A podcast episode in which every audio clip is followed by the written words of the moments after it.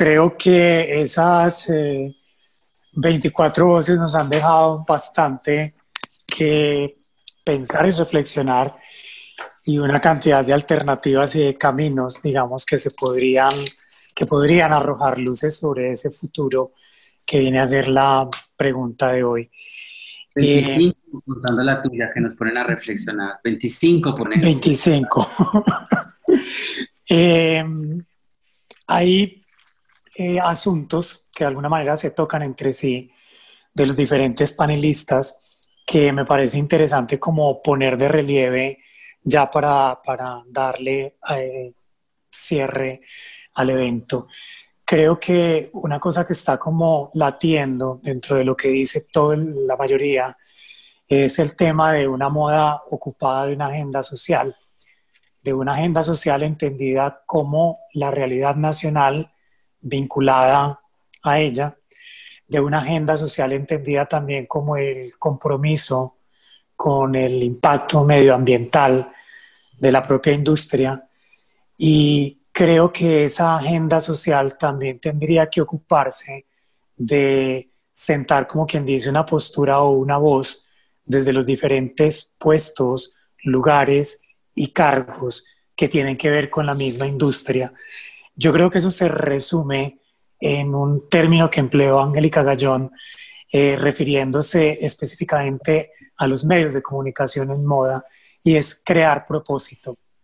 Crear propósito creo que es eh, una idea extendible a cualquiera de los ámbitos de la moda, y cuando hablamos de crear propósito, también hablamos de ser coherentes con el tiempo que estamos viviendo.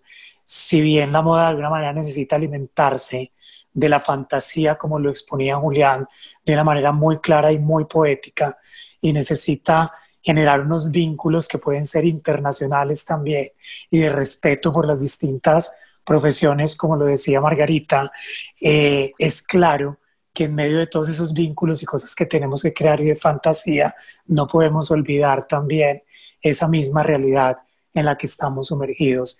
Eh, no, Mm, con realidad me refiero a la situación del momento de la que todos sabemos, pero también me refiero a la situación general, digamos, de, del país. Eh, estoy muy de acuerdo con un mensaje que nos dejaba eh, María Paz y que también está latente dentro de las cosas que nos dice Carlos Eduardo Botero en el cierre, y es eh, la idea de que el futuro lo construimos nosotros, que el futuro es ahora y eso se eh, conecta muy bien con la idea que nos exponía Juliana acerca de que eh, el, el, futuro también era esa cuestión que no se predecía, sino que se hacía, ¿verdad?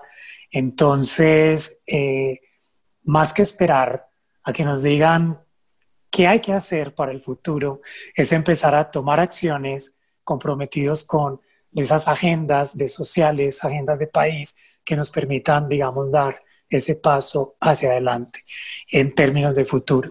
Eh, me gusta también la intervención eh, de, dentro de las intervenciones, cómo salió a flote aquello que Laura Lauren llama prácticas digitales y cómo las prácticas digitales se convirtieron básicamente en la tabla de salvación, podríamos decir, del momento eh, de la crisis y que también en términos, digamos, mucho más del, de la parte del comercio en línea, significa que hay un crecimiento allí, un nuevo entender también de cómo es la relación de compra de las personas en los medios digitales y cómo esto de alguna manera forzó eh, un paso que aparentemente en Colombia no queríamos dar hacia allá y que éramos un poco reticentes frente a eso, ¿verdad? Me parece muy interesante también en el panel eh, que convocó a personajes como Camilo, como Camila, eh, Catalina y, Diana, el tema que el de vender un poco algo más que prendas, ¿verdad?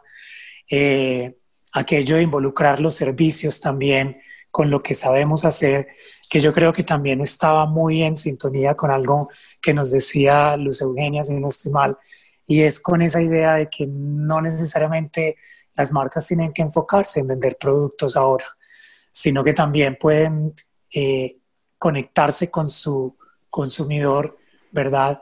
Caminar de la mano con él y decirle, bueno, pues ahorita no compras, pero podemos hacer esto, ¿verdad? Eso también muy en sintonía con la idea de Catalina Marín de que los consumidores, más que consumidores, son personas que acompañan los desarrollos y procesos de las diferentes marcas, ¿verdad? Eh, me gusta la idea de trabajar fuertemente en colectivo, que era una idea que nos la planteaba también Camilo, eh, Camilo fotógrafo en su intervención. Eh, y yo creo que eso está eh, eh, con una idea de la que, de la que yo pues, estoy muy de acuerdo, que la expuso Margarita, y es que no es solamente, además de trabajar en colectivo, es trabajar como con ese respeto por los límites y el conocimiento de los diferentes actores que intervienen en la moda.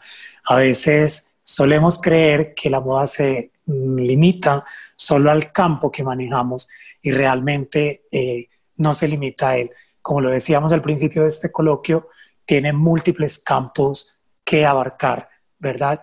Y rescato profundamente también ese sentido que, eh, de análisis crítico de la moda del que nos hacían caer en cuenta Vanessa Rosales y Rocío Arias Hoffman con su intervención eh, acerca del papel, digamos, que, que tenemos que cumplir eh, siendo personas un poco más críticas y analíticas también de lo que hacemos.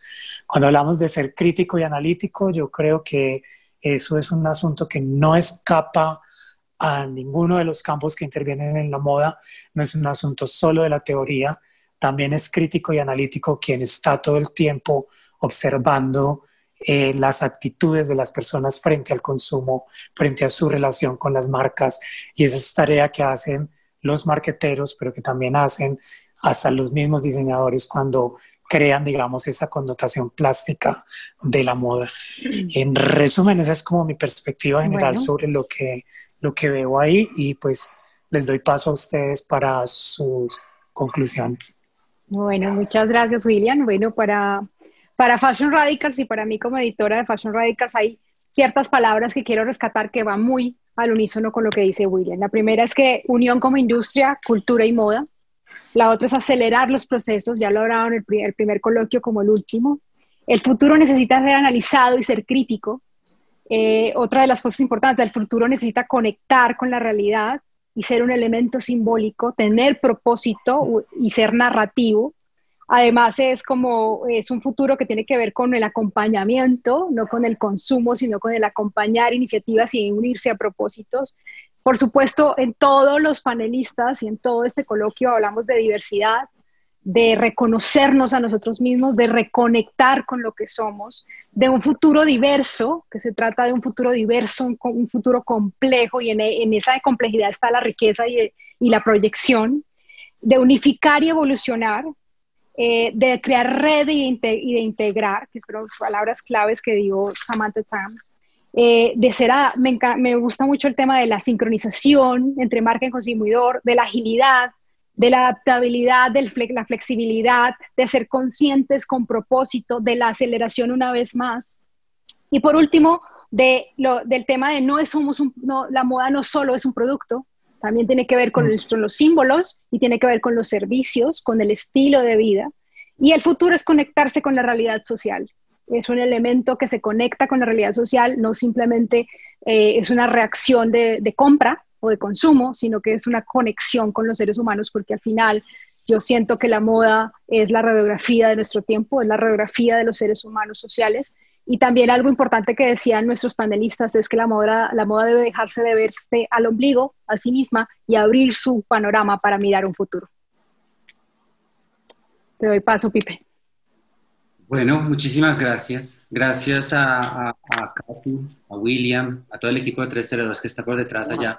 Eh, porque ha sido una tarde llena de información. Yo realmente estoy sorprendido de la cantidad de ideas y de coincidencias y no coincidencias que han aparecido esta tarde. Yo, yo no voy a, yo pienso que Katy y, y Willy han hecho un excelente ejercicio que resume los grandes eh, puntos importantes que se dijeron en este resumen. Quiero recordarles que el objetivo de Coloquio Futura es también hacer una revisión de cada una de las ponencias que hoy se expuso por parte de los 25 ponentes, incluido William Cruz con su introducción, para que podamos generar un newsletter, un PDF, un documento que estará disponible eh, con realmente un análisis, un estudio, una depuración, una, un, trabajo de edición para poder entregar de vuelta ese, este, estas conclusiones y que sirvan como una herramienta de navegación, como una herramienta de aprendizaje, como una herramienta para reconectar eh, y entender eh, ideas. A mí me ha servido para eso esta tarde, para terminar con una nota positiva, con una nota llena de esperanza. Y me parece particularmente interesante eh, reconocer que el, el coloquio abrió en palabras de William y cerró en palabras de Carlos Eduardo con una idea similar. Y es que a nosotros, a la moda, los tiempos de crisis, los tiempos, eh, los tiempos de cambios, no son momentos para hundirnos, son momentos en que el motor se activa porque así nos adaptamos. La, capacidad, digamos, de la moda eh, de, entender estas crisis se debe asumir como momentos eh, para aprovechar y llenarse de energía y propulsar esos cambios que se debían haber hecho hace mucho tiempo, pero que la urgencia que nos tiene tan ahogados en este momento, ahogados en ropa que no sirve para nada, en, ropa que no tiene sentido, que no tiene significado, en otra serie de, de, cuestionamientos que se plantearon a lo largo de la tarde. Regresar a esa posibilidad del cambio me parece importante. Quiero recordarles también que, que sin duda eh, haremos especial énfasis en esa idea de ese sentir social, de esa capacidad de reconexión, de, de, revisar su contexto. Y me gustó mucho esa frase para, para, para cerrar, porque yo soy un eh, creador absoluto del sello hecho en Colombia. Y alguien dijo que si Colombia es el origen de nuestras marcas, que si Colombia es el origen de nuestro trabajo, entonces hagamos a Colombia el origen de este trabajo, de una vez por todas. Es urgente. Gracias a todos, gracias por estar con nosotros. gracias. Fue muy emocionante ustedes.